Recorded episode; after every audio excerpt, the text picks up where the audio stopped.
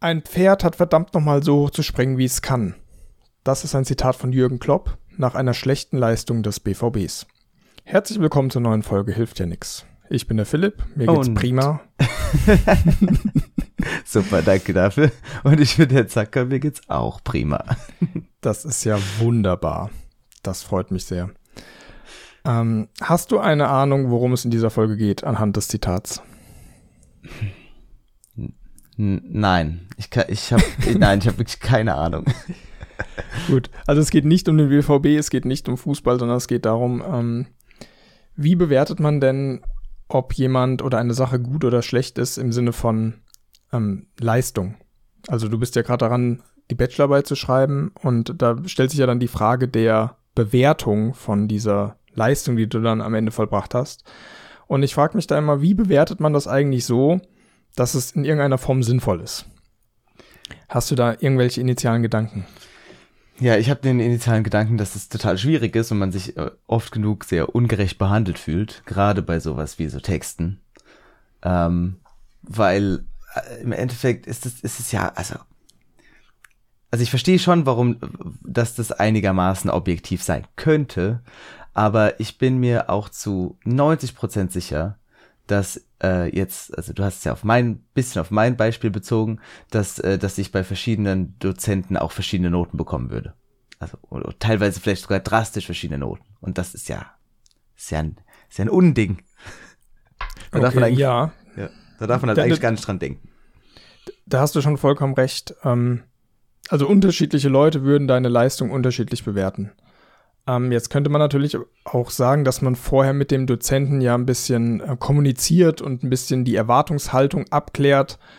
Und ähm, ist es dann nicht auch dein Job zu gucken, dass du die Erwartung bestmöglich erstmal erkennst und dann bestmöglich erfüllst, sodass es halt für dich in deiner Position halt nicht darum geht, eine objektiv beste Leistung zu bringen, sondern die Leistung, die der Bewertende dann ähm, entsprechend sehen will. Und dann unabhängig davon, wie jetzt die, die Bewertung stattfindet oder andere das sehen würden, ist es ja dann trotzdem, ähm, ist die Note dann quasi das Ergebnis, wie gut du die Erwartung erfüllt hast. Ja, auf jeden Fall, aber es ist doch gar nicht, also es ist doch immer noch schwierig, selbst mit Gesprächen die Erwartungen zu erfüllen, weil du musst, man muss sich ja zum Beispiel dann auch richtig verstehen.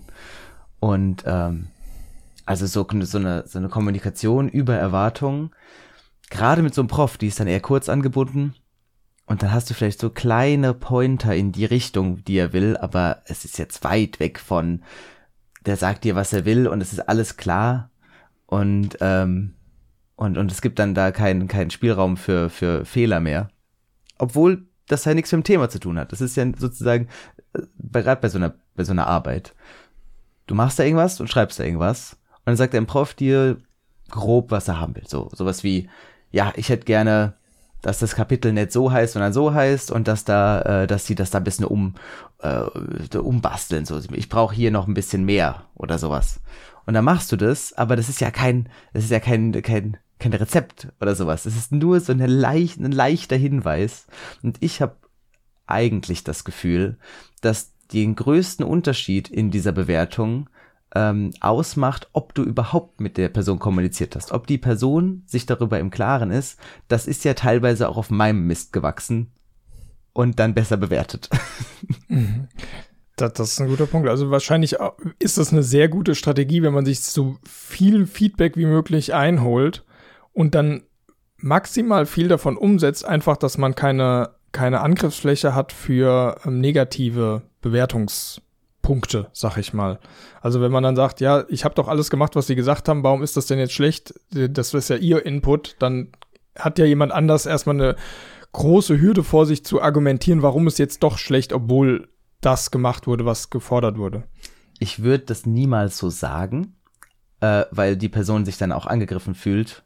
Ähm, aber so implizit schwingt das auf jeden Fall mit. Ich glaube, da, da muss man auch gar nichts sagen. Es ist einfach nur, aber da muss man wirklich so viel Kontakt aufnehmen, dass die Person sich das gemerkt hat. So, so die, die weiß dann, ja, der, der, der gute Mann hat äh, irgendwie siebenmal Feedback von mir geholt. Da ist einiges von meinen Ideen drin. Ge ge genau, und dann kann man höchstens, höchstens noch sagen, ja, das wurde missverstanden, aber wir gehen mal davon aus, dass dass das Feedback schon korrekt aufgefasst wurde und halt entsprechend umgesetzt wurde. Aber das ja. Problem an zu viel Feedback ist ja auch, dass dann Feedback kommt von Dingen, die, die man gar nicht umsetzen will oder kann aufgrund von zeitlichen Constraints. Also wenn du jetzt sagst oder fragst, was könnte ich denn hier noch machen, du kriegst zehn Ideen, musst aber übermorgen abgeben, dann weißt du, du kannst keine davon umsetzen, außer vielleicht so noch mal was ein bisschen im Detail beschreiben. Aber du könntest jetzt keine neue e Evaluation machen oder so. Aber das ist auch genau das Spannende. Sagen wir mal, ich, ich krieg Feedback, ähm, sagen wir mal, es ist schon e-, einigermaßen in Ordnung. Es ist jetzt nicht bestehen oder nicht bestehen, sondern äh, das ist alles irgendwie okay. Und, äh, und jetzt nur der Unterschied, ich habe mir nie Feedback geholt zu, ich habe mir drei Tage vorher Feedback geholt und da kam richtig viel Zeug und dann gebe ich ab. Der Prof weiß ja nicht, ob ich das Feedback eingearbeitet habe. Das ist ja auch viel zu viel Text, um das ähm, um das so nachzuvollziehen. Ich könnte mir vorstellen, dass ich trotzdem eine bessere Note bekomme, allein nur, weil der Prof denkt, ja, das ist jetzt, der hat ja was bekommen und der hat ja nach meinen Wünschen gehandelt. So, als, als ob der das wirklich aufschlüsselt. Aha, hier wurde nach meinem, nach meinem Input nochmal was geändert und hier nicht.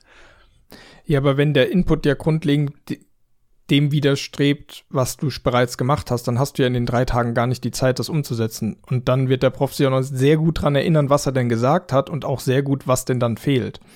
Meinst du? Ich, ich, äh, irgendwie, vielleicht unterschätze ich so Profs, aber die haben dann so 30 Leute, deren Auf äh, Arbeiten sie betreuen. Also ich an seiner Stelle würde das lesen, mir Gedanken dazu machen, die Mail direkt schreiben, die Mail geht raus, ich habe alles hier vergessen. Weil dann der ja, nächste kommt. Vielleicht. Oder ja, also wenn, zwei. Also wenn dir jemand gutes Feedback gibt, dann hat sich jemand damit beschäftigt. Das heißt, das ist einmal sehr intensiv durch den Kopf gelaufen. Und ähm, wenn er dann etwas liest, dann hat er ja einen Gedanken dazu. Und wenn er, wenn es, wenn er dir zu, wenn er meint, hier muss man dringend Feedback geben, er gibt dir das Feedback und dann liest er genau denselben Text nochmal, ohne dass das, was er dafür Gedanken hat, dort wiederfindet, dann wird ihm 100% einfallen, ah, ich habe doch schon mal gesagt, dass ich hier, mir das vorstelle, weil er genau wieder auf denselben Gedanken kommt, ja, den er auch hatte das, beim, beim Feedback geben. Das macht schon auch Sinn. Gut, gut, gut. Und generell, es gibt ja auch so, so Sachen, wo, wo einfach klar ist, dass hier eine Referenz fehlt oder sowas. Ja, ja, und nee. dann ja. weiß er, er gibt jedes Mal dasselbe Feedback bei so einer Sache. Ähm, und dann muss er gar nicht wissen, dass er dir das Feedback gegeben hat. Dann sagt er einfach, ja, ich sag das hier jedem. Wahrscheinlich hat er es dir auch gegeben. Und dann ähm, fällt ihm das auf. Ja, das sind, das sind auf jeden Fall einfache Fälle, wo, wo der Gedanke, dass nur sich Feedback einzuholen, ohne es einzuarbeiten, trotzdem zu einer besseren Note fällt, äh, führt, dass, das, wo das keinen Sinn macht. Aber vielleicht eine andere Sache. Sachen, die mehr, äh, die eher abstrakt sind, die, weil, weil, ja, es ist auch immer so der Gedanke, dass die Leute, wenn sie nach, nach ähm, einer Meinung gefragt werden, immer eine Meinung geben, auch wenn vielleicht gar keine Meinung nötig wäre. So, kannst du mal was korrigieren bei einem Text, der perfekt ist? Die Leute werden höchstwahrscheinlich immer irgendwas anmerken. Und dann ist ja auch so die Frage, war das jetzt nötig? Muss man jetzt, muss man auf Krampf immer was sagen? Kann man nicht, kann man vielleicht teilweise auch sagen, ja passt, ist alles gut. Das, das stimmt. Aber gr grundlegend nochmal noch mal einen Schritt zurück. Also, wenn jemand sich drei Tage vor Abgabe Feedback holt, dann hat die Arbeit oder das, was befeedbackt werden soll, ja eine gewisse Qualität. Und ähm, da kann es jetzt natürlich sein, dass das so 95 Prozent am Optimum ist und dann halt Detailfeedback es halt noch gut macht. Es kann aber auch sein, dass es richtig schlecht ist. Also Klar. wenn du drei Tage vor Abgabe ankommst mit, ja, ich habe jetzt hier die E-Wahl noch nicht gemacht, ähm, und, und generell auch alles noch nicht so sauber aufgeschrieben, dann hast du ja einen ultra schlechten Eindruck hinterlassen. Und dann ist ja egal, wie viel Feedback du dir holst, sondern dann ist ja, dass du erst drei Tage vor Ende fragst mit einem unzureichenden Ergebnis, das schon mal relativ schlecht. Und ich glaube, dann hast du einen sehr schlechten initialen Eindruck hinterlassen, den du dann auch in diesen drei Tagen selbst mit Feedback nicht mehr, mehr rausholen kannst. Egal wie gut du das Feedback dann umsetzt im Rahmen deiner Möglichkeiten, weil das sehr wahrscheinlich halt nicht reicht, um eine gute ein gutes Ergebnis abzugeben. Ja, klar. Ja. Das, das stimmt. Deswegen immer mit dem Prof reden. Ja, immer, immer parallel gucken, dass man on track ist und dann ähm, das machen, was er sagt, bestmöglich. Ja. Ähm, aber wie, wie siehst du das denn? Also jeder, jede Person beginnt oder jeder, jeder, der eine Abschlussarbeit schreibt, hat ja irgendwie Dinge im Studium gelernt oder bringt gewisse Voraussetzungen mit. Und dann soll das vielleicht ein und dasselbe Thema von drei Personen bearbeitet werden, die komplett unterschiedliche Voraussetzungen haben. Würdest du diese Voraussetzungen bei der Bewertung mit berücksichtigen? Also, dass man sagt, man sieht nur das absolute Ergebnis, unabhängig davon, ähm, was jemand da reingesteckt hat an Energie und womit er gestartet ist? Oder würdest du das in irgendeiner Weise berücksichtigen? Warum haben die äh, verschiedene Voraussetzungen? Ich dachte dir, also sind wir jetzt in einem Szenario, wo die alle das gleiche studieren und die unterschiedlichen Voraussetzungen sind, dass die die verschiedenen Fächer unterschiedlich gut bestanden haben oder meinst du gerade was ja. anderes?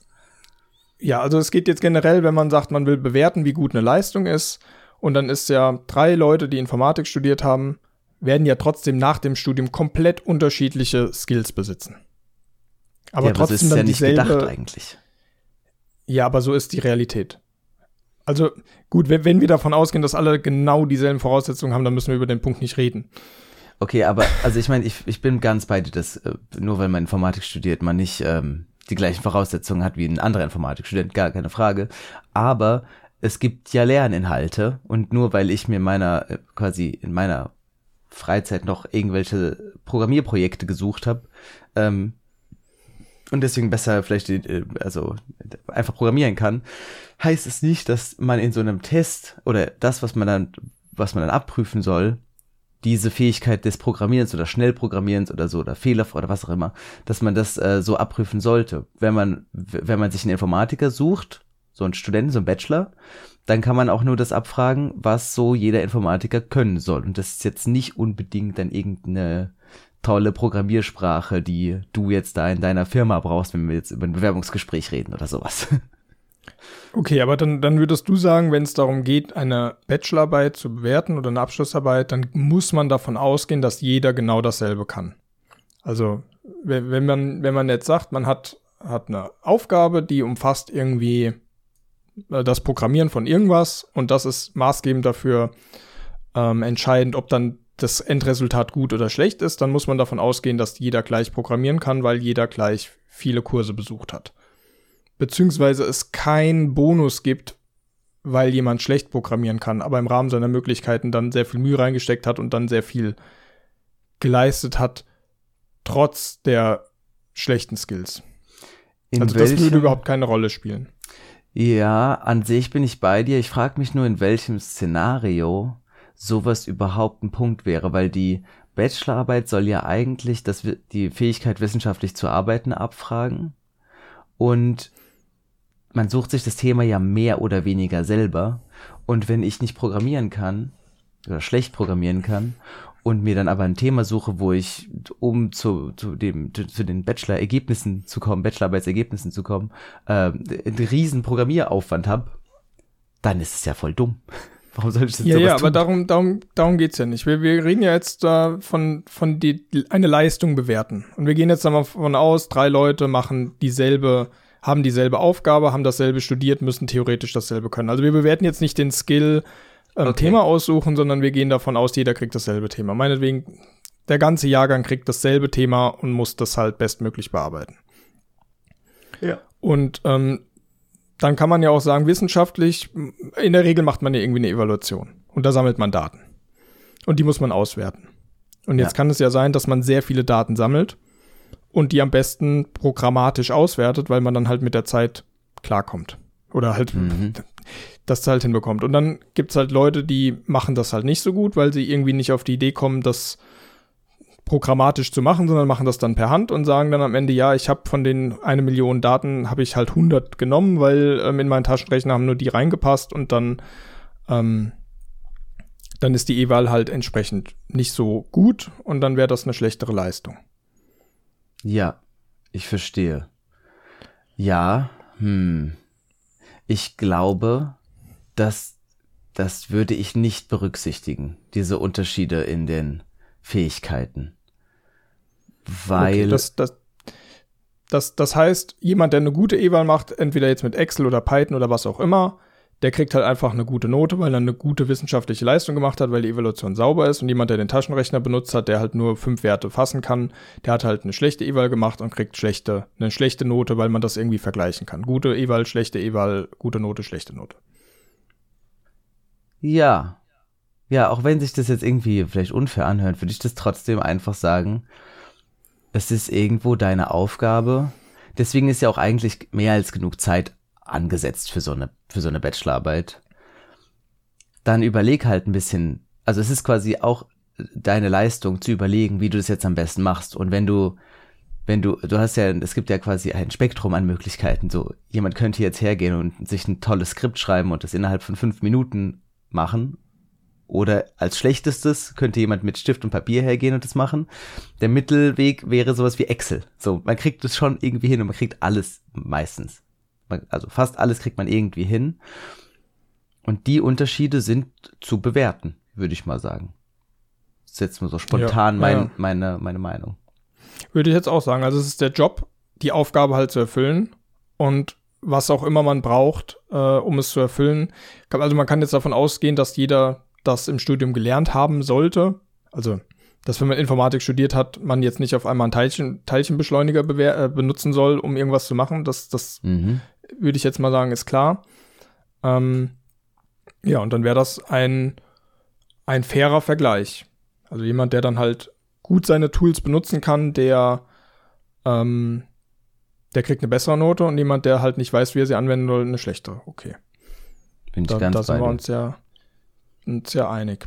Und das wäre ja dann auch, also andere, jetzt, jetzt nochmal eine andere Richtung wenn jetzt jemand, also zwei Leute machen dieselbe Aufgabe und jemand kann seine Tools sehr gut bedienen und jemand anders kann sie halt so mäßig bedienen. Also kann, kann irgendwie den Computer bedienen, aber halt nicht so richtig.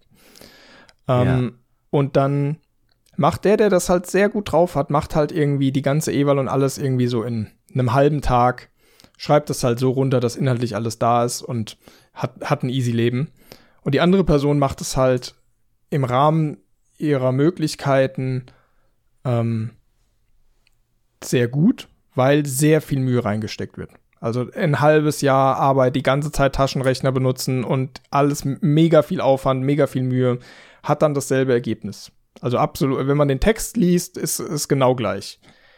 Ja. Ähm, bei der Bewertung jetzt der Sache, ich meine, derjenige, der die Arbeit bewertet, weiß dann nicht den Aufwand, der da reingeht und wird wahrscheinlich dieselbe Note geben, weil einfach der Text ist derselbe. Okay. Würdest ja. du aber sehen, dass die Leistungen unterschiedlich sind? Äh, nö.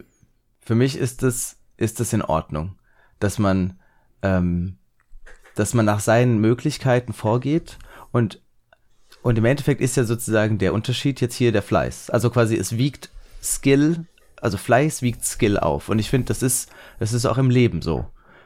Und wenn jemand besonders fleißig ist, dann muss er, dann ist es quasi okay, dass er nicht so, so, so viel Skill hat, weil er, er gibt sich ja ganz besonders viel Mühe. Und andersrum, der Erste jetzt in deinem Beispiel, der das alles ganz einfach machen kann, der hätte sich ja auch im Endeffekt statt nur einem halben Tag einen Tag nehmen können und ein viel besseres Ergebnis erzielt als die andere Person. Hat er aber nicht gemacht, vielleicht weil er faul ist, vielleicht weil er denkt, ja, reicht jetzt. Aber im Endeffekt hat, hat die Person ja ganz viel Freizeit gehabt, sozusagen. Und diese Freizeit drückt die Note. ähm, ja. Also, ich finde das in Ordnung, wenn das, das Fleiß äh, Fähigkeit aufwiegen kann. Weil ansonsten hätte man ja wirklich kaum Chance. Dann geht es sozusagen nur noch darum, und dann, also ich meine, äh, dann bist du ja auch relativ schnell so in so Fragen wie, wie intelligent ist jemand und kann eine Person überhaupt sowas leisten, ähm, wenn es nur um alles in einem festen Zeitrahmen ist und da kein Spielraum ist, dann haben, dann sind diese Unterschiede wie, ähm, wie schlau ist jemand, auf einmal total wichtig vielleicht zu wichtig. Ja, also ich würde auch zustimmen. Also wenn es darum geht, also im Endeffekt geht es ja darum, dann die, wieder die Anforderungen zu erfüllen. Wenn man sagt, man soll so ein Dokument schreiben, man hat ein halbes Jahr dafür Zeit oder wie auch immer, und am Ende der Zeit ist halt das Dokument da in einer gewissen Qualität, dann ist es egal wie viel Mühe da reingeflossen ist.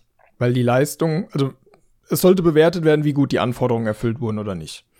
Und das ist dann in beiden Fällen gemacht und dann würde ich sagen, hat auch jeder die gleiche Note verdient. Ja. Ähm,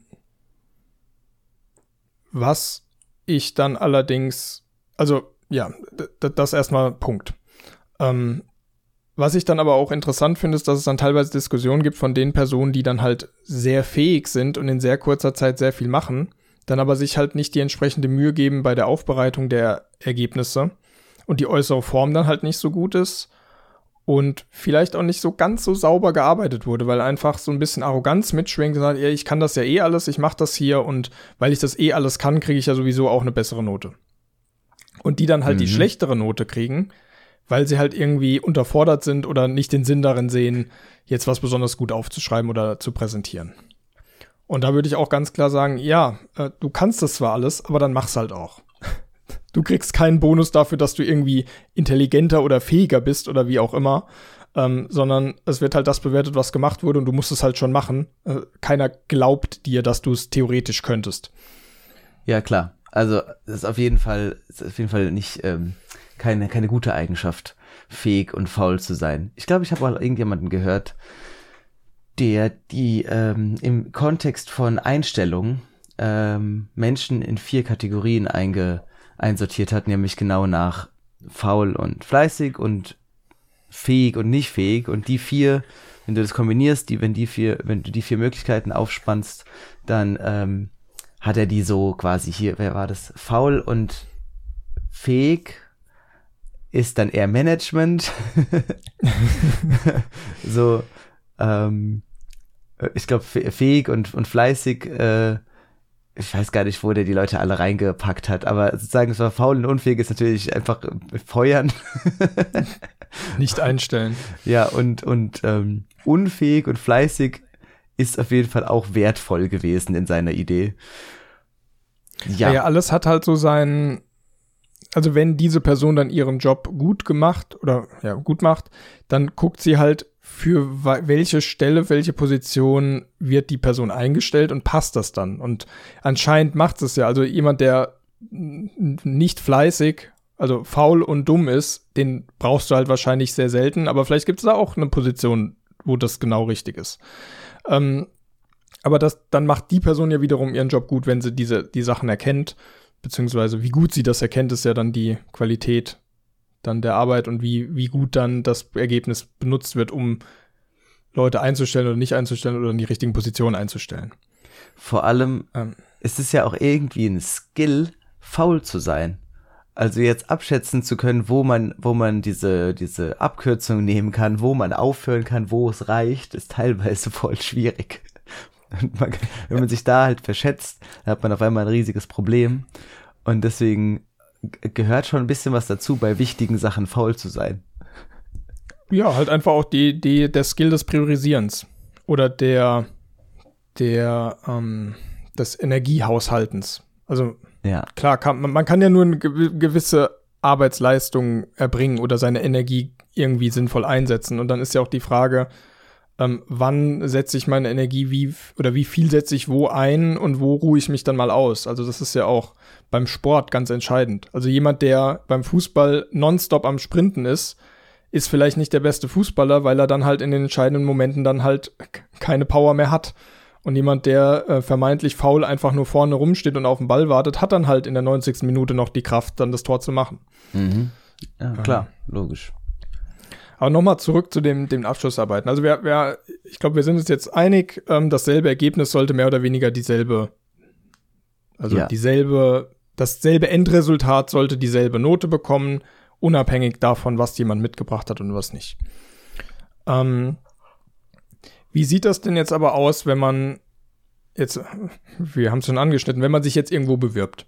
Mhm. Also ist denn jetzt diese Note also zum einen von dem, dem ganzen Leistungsspiegel und von dem, der Abschlussarbeit. Ist das denn irgendwie sinnvoll, um dann eine Aussage darüber zu treffen, inwieweit jemand geeignet ist für, für einen Job? Hm. Nee. ich finde aber sowieso, dass das, dass ein Studium, sel also ganz allgemein ist ein Studium, das, das Absolvieren eines Studiums oder wie gut man absolviert hat, nicht so eine gut, nicht so ein guter Indikator, wie man im Job performen wird. Das einzige, meiner Meinung nach, was man, was man dadurch wirklich zweifelsfrei beweist, ist der Fleiß oder die, der, den Biss, den man hatte, um das Ganze zu, zu äh, durchzuziehen. Aber also ich, aus allen Bereichen kennt, kennt man doch Leute, die die was gelernt haben, die irgendwie einen Abschluss bekommen haben, aber so gar nicht das könnten. Also, die sind, die haben sich da teilweise durchgemogelt oder weil halt eben Fleiß so viel hilft, kann man auch einfach massiv fleißig sein, aber vielleicht ist man dann in einem Job, der auf einmal diese zeitlichen Einschränkungen so mitbringt, dass du halt den Skill haben musst. Du hast dann keinen Spielraum mehr. Das heißt, ich glaube, das bringt dir relativ wenig und die und die und sogar nur die Bachelorarbeit ist ja noch mal weniger Information. Ich würde es schon kritisch sehen, das ganze Studium mit allen Noten und allen dem Durchschnitt und allem ist finde ich schon nicht so super aussagekräftig und dann die Bachelorarbeit ges gesondert gesehen erst recht nicht. Ja, also ähm, würde ich erstmal sagen, ja, stimme ich schon zu. Ähm, allerdings kommt es auch wieder ein bisschen auf den Job an. Also wenn man jemanden sucht, der sehr akribisch arbeitet, dann ist jemand mit sehr guten Noten sicherlich erstmal ein geeigneter Kandidat. Also hm. das zeigt, dass jemand willig ist, die Maximalperformance zu bringen, unabhängig davon, wie die Fähigkeiten jetzt erstmal sind. Also man könnte davon ausgehen, dass jemand, der überall Einsen hat, auf jeden Fall das tut, was es braucht, um überall Einsen zu bekommen. Und wenn sie das macht, wenn sie Einsen bekommt, ohne irgendwas dafür zu tun, umso besser. Ja. Ähm, also es ist ja schon, schon eine Aussage zu sagen, ja, jemand hat hier überall Topnoten. Aber er zeigt das halt nicht, also ich finde das relativ wichtig zu einschätzen zu können, wann man jetzt performen muss und wann nicht. Und wenn es dann so Fächer gibt, die halt irgendwie unnötig sind oder so, ist halt jetzt, also okay, hm. schwierig zu sagen, welche Fächer jetzt unnötig sind, aber wenn jemand jetzt nur Einsen hat, dann hat die Person diese Art von Abwägung nie gemacht. Das ist einfach nur alles wichtig, ich mache alles. Die Person kann das wahrscheinlich gar nicht. Und dann ist, in welchem Job ist denn nicht wichtig zu wissen, wann man jetzt auch mal es sein lassen muss, oder läuft man nicht total die Gefahr, dass wenn jemand, wenn man jemand einstellt, der wirklich nur 1-0 überall hat, dass die Person die ihre, ihre Aufgaben, also sich halt in Details verliert, zum Beispiel. Also könnte man ja jetzt, könnte, könnte jetzt sein. Muss nicht, aber könnte sein. Könnte man sehen, aber das ist die Frage, ob jemand, der sich in Details verliert, dann wirklich überall Einsen hat. Weil auch also im Studium, wenn du in in zwei Monaten irgendwie acht Klausuren schreibst, kannst du dich ja nicht in jedem Detail verlieren. Ja, du musst ja dann schon wieder. irgendwie gucken, dass du in die Zeit so, so aufwendest, dass du überall halt die, die Eins haben kannst und in jedem, also kein Studium ist so anspruchslos, dass du wirklich jedes Detail 100% verstehen und bearbeiten kannst und dann trotzdem noch eine Eins schreibst. Ja, das ist auch wahr. Ja, vielleicht also ist glaub, das mit den Noten gar nicht so schlecht. Ja, ich wollte dich jetzt auch gar nicht so überzeugen, weil so, eigentlich, eigentlich stimme ich dir ja grundlegend zu. Ähm, also, wenn jemand überall eins, Einsen hat, dann ist das auf jeden Fall eine Frage, wie viel Arbeit hat er da reingesteckt. Also, ich meine, vielleicht ist es ja auch einfach ein Brain, der halt äh, äh, fotografisches Gedächtnis, einmal ein Buch liest, alles weiß, alles versteht und dann halt auch gar nicht so viel dafür machen muss, sondern halt einfach Top-Performer ist. Ähm, aber das ist unwahrscheinlich. Ähm, und dann ist halt die Frage, wie wurde da vorgegangen? Und dann ist auch die Frage, ja, für welchen Job braucht man dann diese Person? Ähm, und ist sie denn dafür dann überhaupt geeignet? Weil, ähm, ja, ja.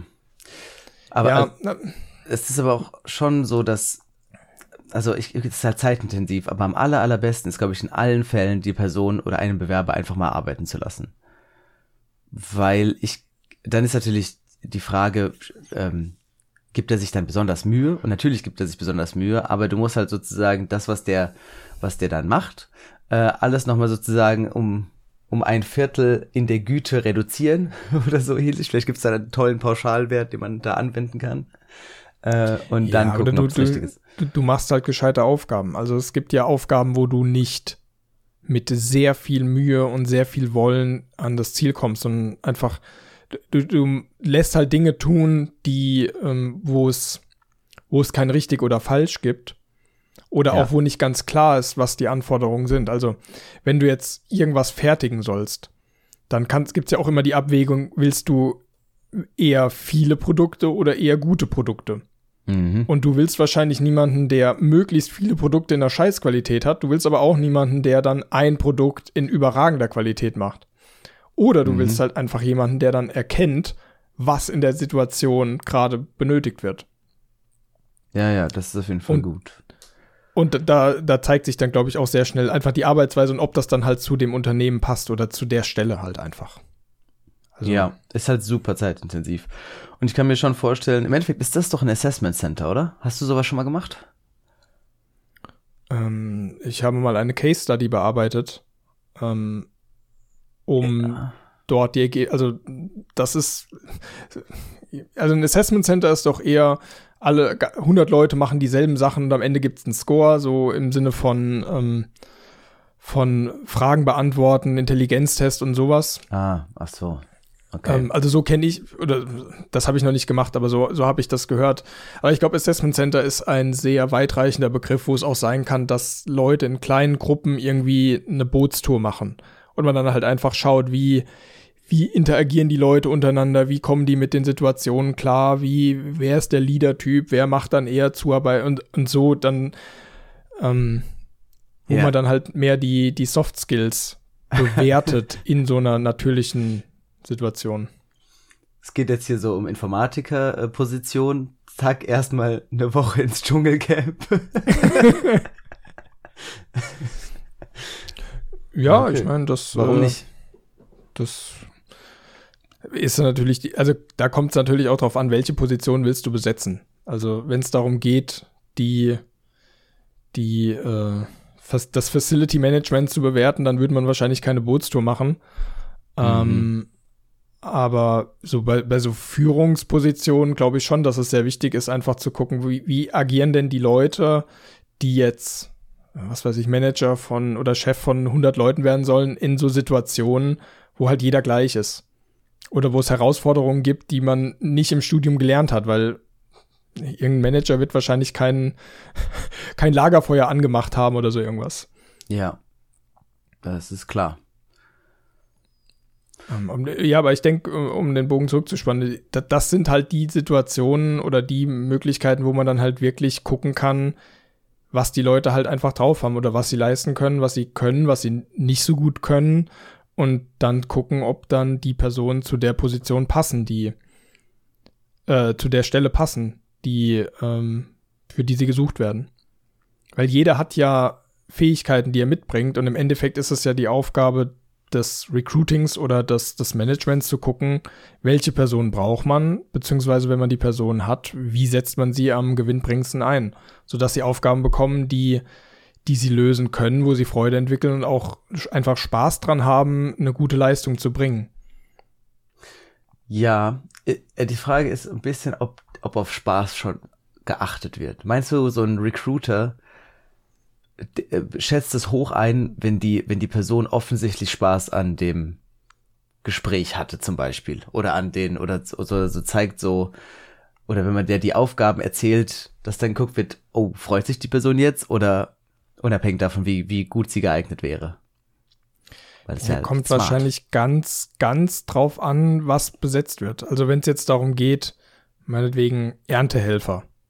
Also da ist ja dann also es gibt sicherlich Leute, denen macht die Arbeit dann einfach Spaß, aber das ist ja nicht der Haupt, die Hauptmotivation, das zu machen, sondern wahrscheinlich Familie ernähren und ähm, halt einen Job haben.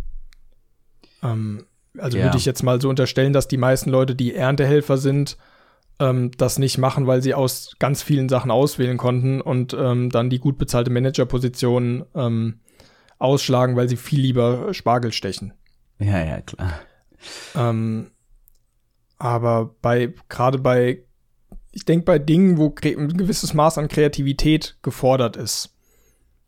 Ähm, mhm. dann, ich würde ich würd schon sagen, dass generell, wenn wir mal davon ausgehen, ähm, dass die Qualität der Arbeit in irgendeiner Weise wichtig ist, dann würde ich sagen, sollte man darauf achten, ob jemand Freude daran hat oder irgendwie einen Bezug dazu.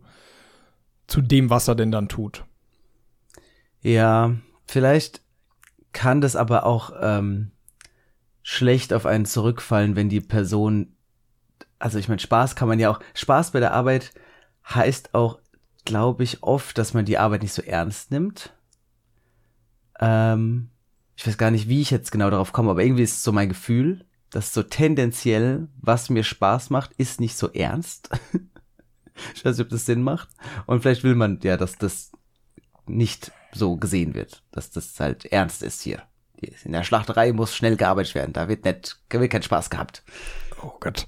Ja, also Schlachterei ist halt auch so ein Extrembeispiel. Also ich also wenn, wenn du, wenn, wenn dein Tag beginnt, dass du erstmal irgendwie so ein Schwein tötest oder, oder zerlegst. Also ich, ich, ich stelle mir das schrecklich vor. Und dann hast um, du ähm. dann diesen Recruiting-Prozess, wo einer erzählt, so, ich kann mir nichts Schöneres vorstellen. Ich habe den Spaß meines Lebens. Ja, aber ich glaube, da geht's dann, also gut, bei, bei so Metzger, gut, äh, ja, Metzger und Schlachter ist ja was Grundverschiedenes. Ja, aber es geht schon, also man könnte gucken, ob die Leute dann Vegetarier sind oder nicht. Okay. Also, wo okay. man dann mal schaut, hast du überhaupt, also so einen veganen Metzger würde ich vielleicht nett einstellen. Aber darfst du so eine Frage überhaupt stellen? Jetzt dann direkt wieder das nächste. Was ist überhaupt das, was sind überhaupt die Eigenschaften, nach denen du sortieren darfst? Und da kommst du ja auch wieder direkt in problematische Felder. Ja, aber diese ganzen Legal-Sachen würde ich jetzt einfach mal ausklammern, weil ähm, was man darf und was dann gemacht wird, ist ja eh ein unterschiedlicher, ja, ein, ein großer Unterschied und dann äh, glaube ich nicht unser Business jetzt. Ja. Ähm, aber gut, nochmal zurück dann zur, zur Abschlussarbeit oder Studium. Mhm. Also ich, ich sehe das so, dass ein Studium sollte man abschließen und wenn man es abgeschlossen hat, dann hat man gezeigt, dass man das kann kostet, also man, man hat es geschafft, das Studium abzuschließen, dann kann man noch mal gucken, wurde das gerade so geschafft, hat da jemand hart gestruggelt oder äh, super Noten, um dann die richtigen Fragen in einem Gespräch zu stellen. Aber ein Studium sollte man, also ein geschafftes Studium heißt nicht, dass man irgendwie die Fähigkeiten mitbringt, die man erwartet, aber es heißt, dass jemand ein Studium einfach kann. Also dass jemand diese, diesen Skill hat, ein Studium abzuschließen. Ich glaube, ähm, was halt meiner Meinung nach der, der Hauptfaktor ist, warum das Studium einen Stellenwert hat, ist, dass man sich als, als Arbeitgeber eigentlich eine, Voraus, eine Vorauswahlkriterium wünscht. So, wir haben jetzt irgendwie gesagt, hier so Bewerbungsgespräch, Assessment Center, das ist alles eine tolle Sache, kannst alles wunderbar machen. Dann hast du auch noch die Probezeit, du hast so ein paar Sach Sachen an der Hand, aber aus potenziell etlichen Bewerbern willst du halt effizient äh, die eine Vorauswahl treffen, dass dann diese viel besseren Methoden greifen können. Und da ist halt sowas perfekt, weil es ist quasi auf das Thema grob zugeschnitten und du kannst halt ganz fein einsortieren in den Ranking, äh, wer hier gerade besser ist als, als jemand anders. Ist nicht schön, aber so ist halt praktisch. Also wäre wär ich jetzt ein Arbeitgeber, würde ich auch darauf achten, dass ich halt jemand mit schlechten Noten wegsortiere. halt Pech gehabt. Auf jeden Fall. Und es ist ja dann auch, wenn man, also wenn man sich jetzt für ein Studium entscheidet, dann sollte einem das ja auch ungefähr klar sein. Ja, also ist das, es halt man, Weil man, also man ist dann ja jung und man ist so hoffnungsvoll, dann denkt man so, ja, ich mache das jetzt hier, ach komm, so schlimm ist es doch nicht. Ich bin doch schlau oder sowas. ich finde schon Ja, Job. aber, Zack, aber dann, wenn, wenn, wenn du es dann halt nicht hinbekommst, dann ist es ja auch an dir zu reflektieren und dann zu sehen, vielleicht bin ich gar nicht so schlau, vielleicht ist mein Vorgehen einfach zu denken, dass das schon alles wird, nicht das Richtige. Vielleicht muss ich doch irgendwo ein bisschen Arbeit reinstecken. Oder mit, mein Ener mit meiner e-, Energie haushalten, dass ich schaue, was muss ich denn wo reinstecken, um zumindest nicht die allerschlechteste Note zu haben. Ja. Ja, das ist klar. Und auch wenn du das dann halt einfach nicht machst und gerade so irgendwie durchkommt und dann jemand dann fragt, ja, hier, ähm, deine Noten sind jetzt nicht so gut, woran lagen das? Und du sagst, ja, ich dachte, das wird schon, aber ich habe das einfach durchgezogen und das ist ja auch, hat ja irgendwie geklappt, aber war mir auch egal. Dann ist das ja auch ein Statement. Und muss jetzt auch nicht das allerschlechteste Statement sein. Nee, es kommt ja, wie gesagt, immer auf den, den Job an. Ähm, aber wenn, wenn du jetzt in der Produktion bist und Luxusautos baust, dann willst du vielleicht nicht jemanden, der denkt, ja, das wird schon alles irgendwie, irgendwie wird das schon, schon Ist ja auch egal, ob das, das, das 2 Millionen Auto jetzt gut verarbeitet ist oder, oder nicht so gut. Ja. Aber wir, wir haben ja mit was anderem vorhin angefangen, mit diesem, die Voraussetzungen ausgleichen. Und wie ist denn das mit dem, mit diesem Ausgleich? Also, weil wir haben jetzt das, das bezogen auf, ähm, auf ein gemachtes Studium. So, der, der Weg, die Strecke zu, zu dieser, zu dieser Diskrepanz im, im, in den Voraussetzungen, die war so für alle gleich. Aber was ist denn mit, ähm, mit der Frage, ob man überhaupt zum Studium zugelassen wird, ob man äh, dann in einen Job äh, gelassen wird, wo, wo die Voraussetzungen teilweise unglaublich unterschiedlich sind.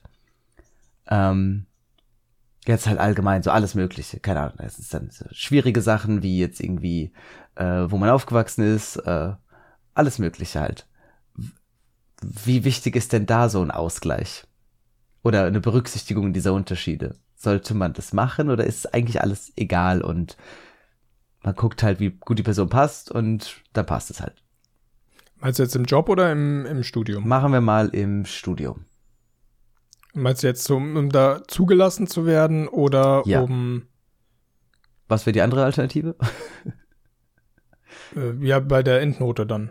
Nee, da ist ja wieder also die Strecke gleich gewesen. So, da hat ja wieder jeder. Also ich meine, klar, manche Leute haben es da vielleicht einfacher, müssen einen Job nebenbei machen und haben deswegen nicht so viel Zeit, aber ja, das lassen wir mal. Das ist jetzt, also das ist auf jeden Fall, das ist alles schon mit berücksichtigt wahrscheinlich in diesem, ob jemand zugelassen wird oder nicht. Man kann ja auch in der ähm, Schule das so ja. machen müssen. Also ich finde ja, man sollte, also äh, so eine ganz krasse Sache ist ja irgendwie, wenn, wenn äh, der, das, das System vorgibt, wer was machen darf und nicht machen darf. Das ist ja so, wäre wahrscheinlich so das Krasseste.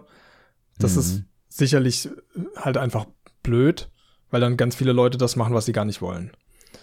Ähm, wenn jeder alles machen darf, was er will. Also prinzipiell bin ich ein großer Fan davon, dass es halt keinen Numerus Clausus gibt und jeder alles studieren darf, wenn er denn so das Minimum, also irgendwie so ein Abitur, na gut, also das kriegt ja auch mittlerweile jeder. Ähm, das stimmt, glaube ich nicht. Ich glaube, das ist nur so eine, so, sowas, was man so sagt, aber also es kriegt nicht jeder ein Abitur. Ja, also ich glaube, ja, kommt wahrscheinlich auf deinen, ähm, deinen sozialen Hintergrund an. Aber wenn der entsprechend gut ist, ich glaube, dann kriegt fast jeder Abitur. Also zumindest ist die Zahl wesentlich gestiegen, weil das hieß ja, ja, jeder soll studieren können und deswegen haben wir jetzt keine Handwerksberufe mehr oder äh, Leute, die ins Handwerk gehen und da einen großen Mangel. Ja. Ähm, ähm, jetzt habe ich den Faden verloren.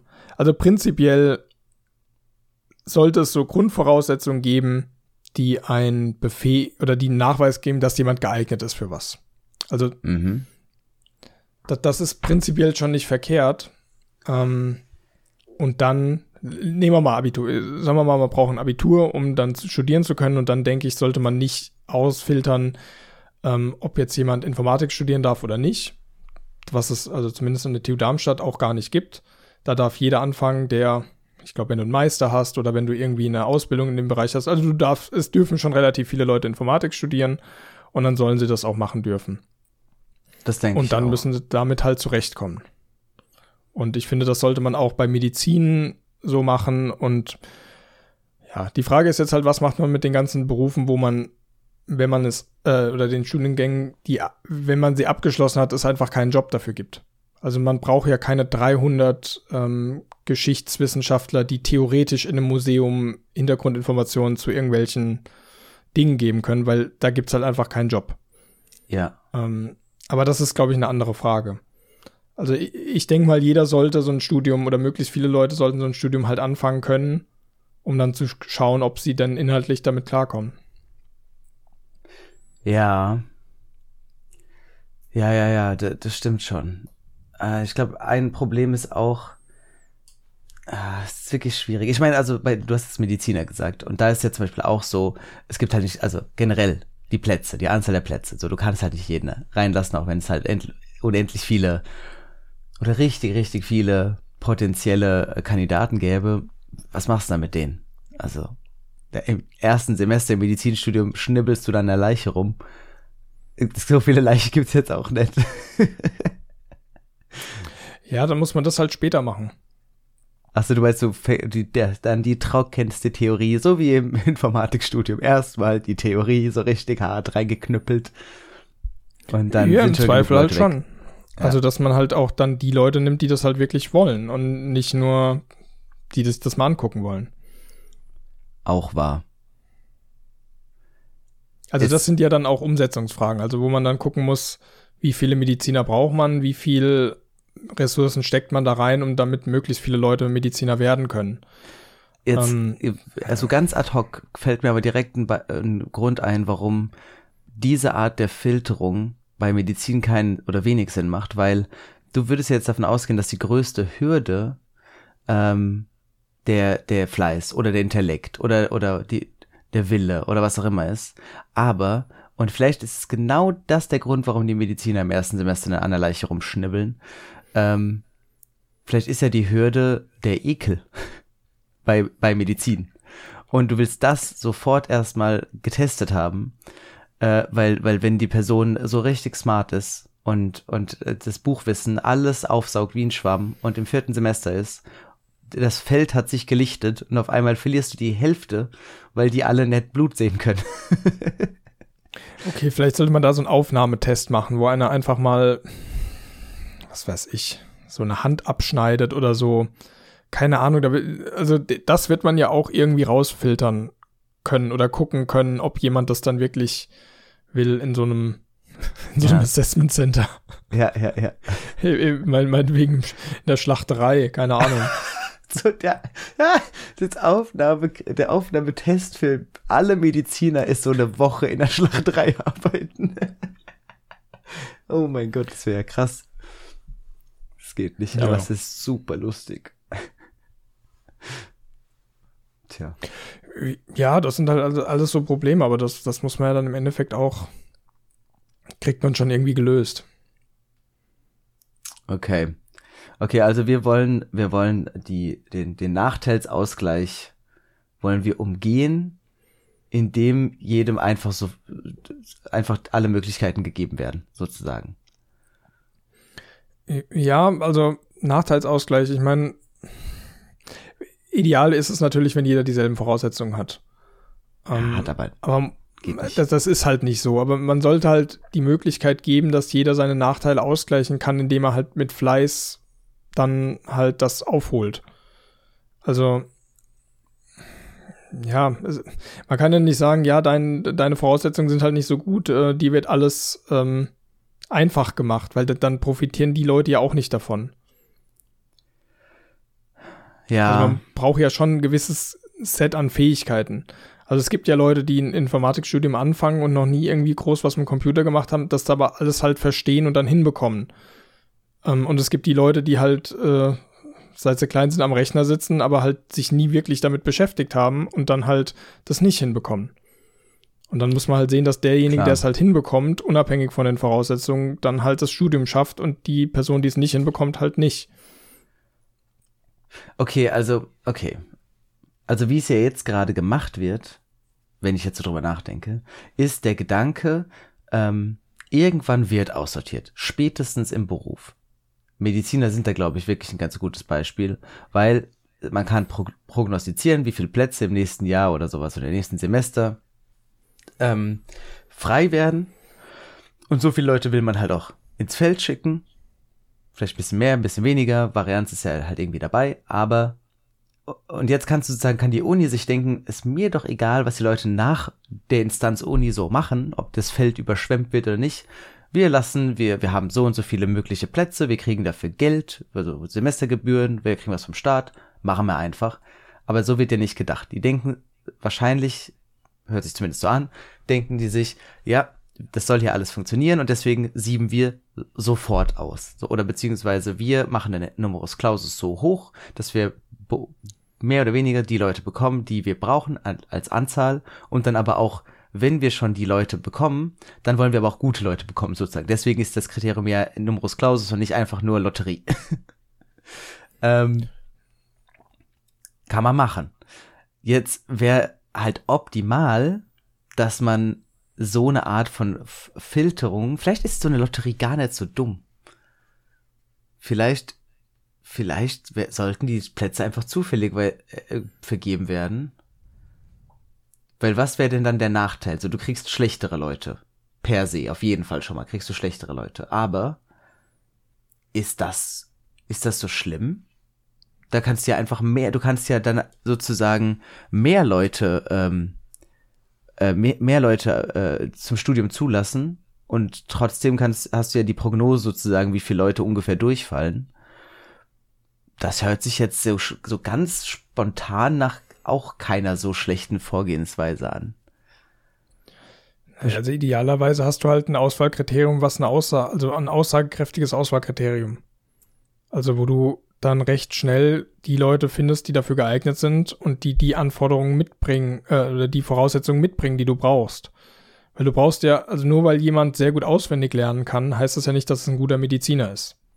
Das ist auf jeden Fall wahr. Du hattest und, und vorhin, dann, ja. Also man muss sich ja überlegen, also generell ist es ja, jeder arbeitet ja in seinem Universum so, dass er seine das, wofür er belohnt wird, bestmöglich erfüllt. Und wenn es jetzt für die Uni darum geht, ähm, die meisten Absolventen hervorzubringen und sich rausstellt, dass der Numerus Clausus halt sehr gut ist, weil man halt die Leute, die sich im Abi sehr viel Mühe gegeben haben, wahrscheinlich auch im Studium sehr viel Mühe geben werden, dann die auswählt, dann ist ja für die Uni erstmal alles, alles super. Wenn es jetzt allerdings darum geht, möglichst viele Ärzte, Ärztinnen zu bekommen, die halt einen sehr guten Job machen, dann muss man sich halt überlegen, ob dann dann wirklich der Numerus Clausus wirklich auch dazu führt, dass man das bekommt. Mhm. Aber wenn man die Unis dann halt nicht daran misst, ähm, dann warum sollen sie es ändern? Ähm, das heißt, man müsste erstmal gucken, was will man denn, für was braucht man denn, in, oder was sind denn gute Leute überhaupt? Ja. Ja, ja, ja. Ah, schwierig. Nee, ist halt nur die Frage, ob du jemals so ein Kriterium dir erdenken kannst, was so gut geeignet ist für all das. Was gleichzeitig ähm, die, die Leute nach ihrer äh, nach der, also nach der Wahrscheinlichkeit sortiert, wie, wie sie, dass sie bestehen oder was auch immer das Kriterium ist, was man halt ähm, maximieren will und die diesen Nachteil, weil wir, wir reden ja nur darüber, weil wir hier, weil wir die verschiedenen Voraussetzungen, die Leute mitbringen, möglichst ausgleichen wollen, dass jeder die gleichen Chancen hat. Das ist ja überhaupt der Kern von, warum wir überhaupt da reden, weil wenn das nicht das, das ist, was man möchte, dann ist das mit dem Numerus Clausus vollkommen in Ordnung, easy, mach einfach so weiter. Aber wenn du halt Nachteil hast, dann hast du vielleicht den Numerus Clausus nicht, der nötig ist, und vielleicht solltest du aber trotzdem die Chance bekommen deswegen das, deswegen das Gespräch ja. sozusagen. Und, da, und, dafür müsste es ja dann die Möglichkeit geben, dass Leute, die das unbedingt wollen, Möglichkeiten haben, sich dafür, ähm, sich das sozusagen zu erarbeiten. Also beispielsweise durch, ähm, ja, Arbeiten beim, als Rettungssanitäter oder in, in sozialen Einrichtungen oder in, im medizinischen Umfeld, wo jemand sagt, hier, ich habe das, das und das gemacht ich habe hier irgendwelche Sachen getan, die nachweislich gut sind für einen zukünftigen Mediziner. Ähm, und dann daraufhin die Möglichkeit haben, diesen, diesen Malus auszugleichen. Da fallen alle Leute, verkehrt. da fallen alle Leute durchs Raster, die aus den gleichen Gründen, warum sie diesen Nachteil haben, auch das nicht machen können, um den Nachteil auszugleichen. Sagen wir mal, du, du hast halt einfach keine Zeit. So. Weil du arbeiten musst. Und du kannst nicht neben deiner normalen Schule und deiner Arbeit auch noch im Krankenhaus ab oder im, im als, als Rettungs, als was auch immer, als Pfleger, was auch immer, irgendwann ein Praktikum machen oder so, geht halt nicht. Dann hast du ja. dann, ja? Dann, dann muss es halt die Möglichkeiten geben, dass man in diesen Bereichen arbeitet. Also dass man, dass du dann halt nicht Zeitung austrägst, sondern dass du dann halt in einer medizinischen Einrichtung dasselbe Geld oder sogar noch mehr Geld verdienst, weil du dann halt wichtige Arbeit machst. Also so würde ich dann dran gehen, um das auszugleichen. Also dass man dann die Zeit, die man sowieso nicht hat, halt daran, darin begründet ist, dass man in dem Bereich etwas tut. Das wäre wunderbar, wenn das so ginge. Hm, sehe ich jetzt auch keinen Grund, warum man das per se ausschließen kann, warum das jetzt keine gute Lösung ist. Äh, dass man sozusagen, das wären dann so wahrscheinlich ein bisschen subventionierte Jobs, aber in jedem Bereich könntest du ja so Stellen schaffen, die ohne eine, ohne Voraussetzung quasi mit den, ähm, die quasi die Voraussetzung schaffen sollen, um, um dann den, um dann die, die, die, äh, weit, also die advanced Version von diesem Job, zum Beispiel ähm, Pfleger zu dann Arzt oder, oder Medizinstudium, was dann ein Arzt produziert. Dass man das, dass man da die Stellen so schafft mit Unterstützung. Das wäre doch eine gute Sache. Das andere, ja. was ich mir jetzt überlegt hatte, war halt, dass man sozusagen ein, eine, dass man sich so, dass man, dass man einen Nachteil anmelden kann, um dann in so eine Lotterie reinzukommen. das ist halt, das ist halt ähm, äh, ein Verhältnis aus äh, Studienplätzen gibt, die, die äh, auf normalem Weg mit Numerus Clausus ähm, besetzt werden können und dann noch ein Nachteilsausgleichstopf, in dem man, wo man halt Glück haben muss. Oder sowas. Das ist, ist auf jeden Fall ein Ansatz. Und ähm, ja, diesen, diesen Nachteil irgendwie ausgleichen. Ich denke, da, da muss man halt Mittel und Wege finden, dass die Leute dann auch halt einfach Willen bezeigen und da Willen zeigen und da finde ich auch dann Fleiß ist ein gutes, gutes Kriterium. Ähm, weil also, ich, ich, weiß, ich weiß ja nicht, wie es ist, warum ganz viele Leute dann vermeintlich nicht das machen können, was sie wollen. Und äh, ich glaube, die Leute, die dann halt so sehr laut darüber reden, ähm, reden halt lieber darüber, als dass sie etwas tun, um es zu ändern. Das stimmt auf jeden Fall. Und dann, dann ist es halt schwer, dann jetzt aus einem sehr begrenzten Blickfeld, den das ich habe, äh, dann zu sagen, wo, wo sind jetzt die Gründe oder was ist wie schlimm. Also man muss da sicherlich ganz viel differenzieren und braucht halt erstmal so, müsste den Ist-Zustand erstmal erfassen, ähm, um dann zu schauen, wo sind die Probleme und dann muss man sie nach und nach lösen, dass man mehr Chancengleichheit hat. Ja, ja, ja. Man darf nur nicht, vielleicht darf man, das ist alles, glaube ich, voll in Ordnung. Ich glaube, man darf nur nicht sich zu sehr auf dieses Kriterium Fleiß versteifen, weil auch da liegt ja wieder eine Unf also ein Potenzial für, für unfaire Selektion, weil jemand, der die Chancen oder die Möglichkeiten hat, oder alle Möglichkeiten hat, so quasi ganz normal, der muss ja nicht mal fleißig sein, um das zu schaffen. Wohingegen jemand, der, der benachteiligt ist, der braucht dann auf, auf einmal ein Riesenmaß an Fleiß, um, um das Gleiche zu bekommen. Auch da ist wieder eine Unfairness. Und es ist halt so die Frage, was man jetzt ausgleichen möchte. Nur mal so, nur so nebenbei noch. Fleiß ist halt also du, du, du, du eliminierst nicht Unfairness, wenn du Fleiß Die, zum höchsten Kriterium machst. Auf, auf jeden Fall. Ähm, das, das ist schon klar. Das, das grundlegende Problem ist halt, die Welt ist ungerecht. Ja. Und ähm, sich darauf zu berufen, dass es ungerecht ist, hilft halt niemandem weiter.